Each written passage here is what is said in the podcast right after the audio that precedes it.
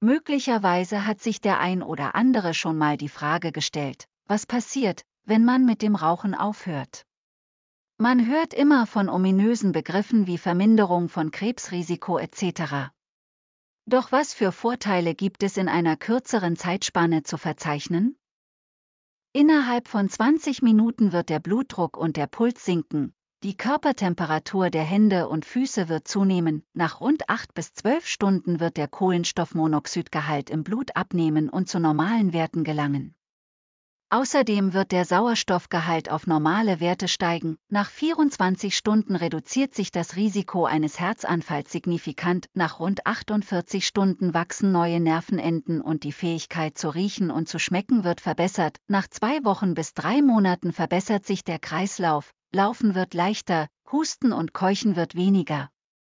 Die Schleimproduktion verringert sich und nach rund drei Monaten hat sich die Lungenfunktion erheblich verbessert. Im Zeitraum von eins bis neun Monaten gesellen sich neben die genannten positiven Veränderungen auch eine Verringerung von Nasennebenhöhlenverstopfung.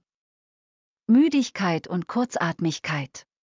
Zilien, haarähnliche Strukturen, die Schleim aus den Lungen befördern, gelangen zur normalen Funktion zurück. Innerhalb eines Jahres verringert sich um 50 Prozent im Vergleich zum Risiko eines Rauchers, das Risiko zur koronaren Herzkrankheit und Herzanfällen, nach 5 bis 15 Jahren geht das Risiko eines Schlaganfalls zurück auf Normalwerte.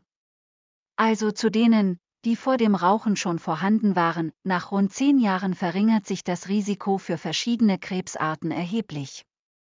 Die Ernährung und das Rauchen machen 60 Prozent der Krebsfälle aus. Nach über 15 Jahren wechselt das Risiko zur koronaren Herzkrankheit und Herzattacken zu dem Risiko einer Person, die niemals zuvor geraucht hat. Das Risiko eines Todes verringert sich ebenfalls erheblich. Anmerkung. Ich bin kein Mediziner und das sind Durchschnittswerte. Hier werden keine Garantien gegeben, dass das immer so ist.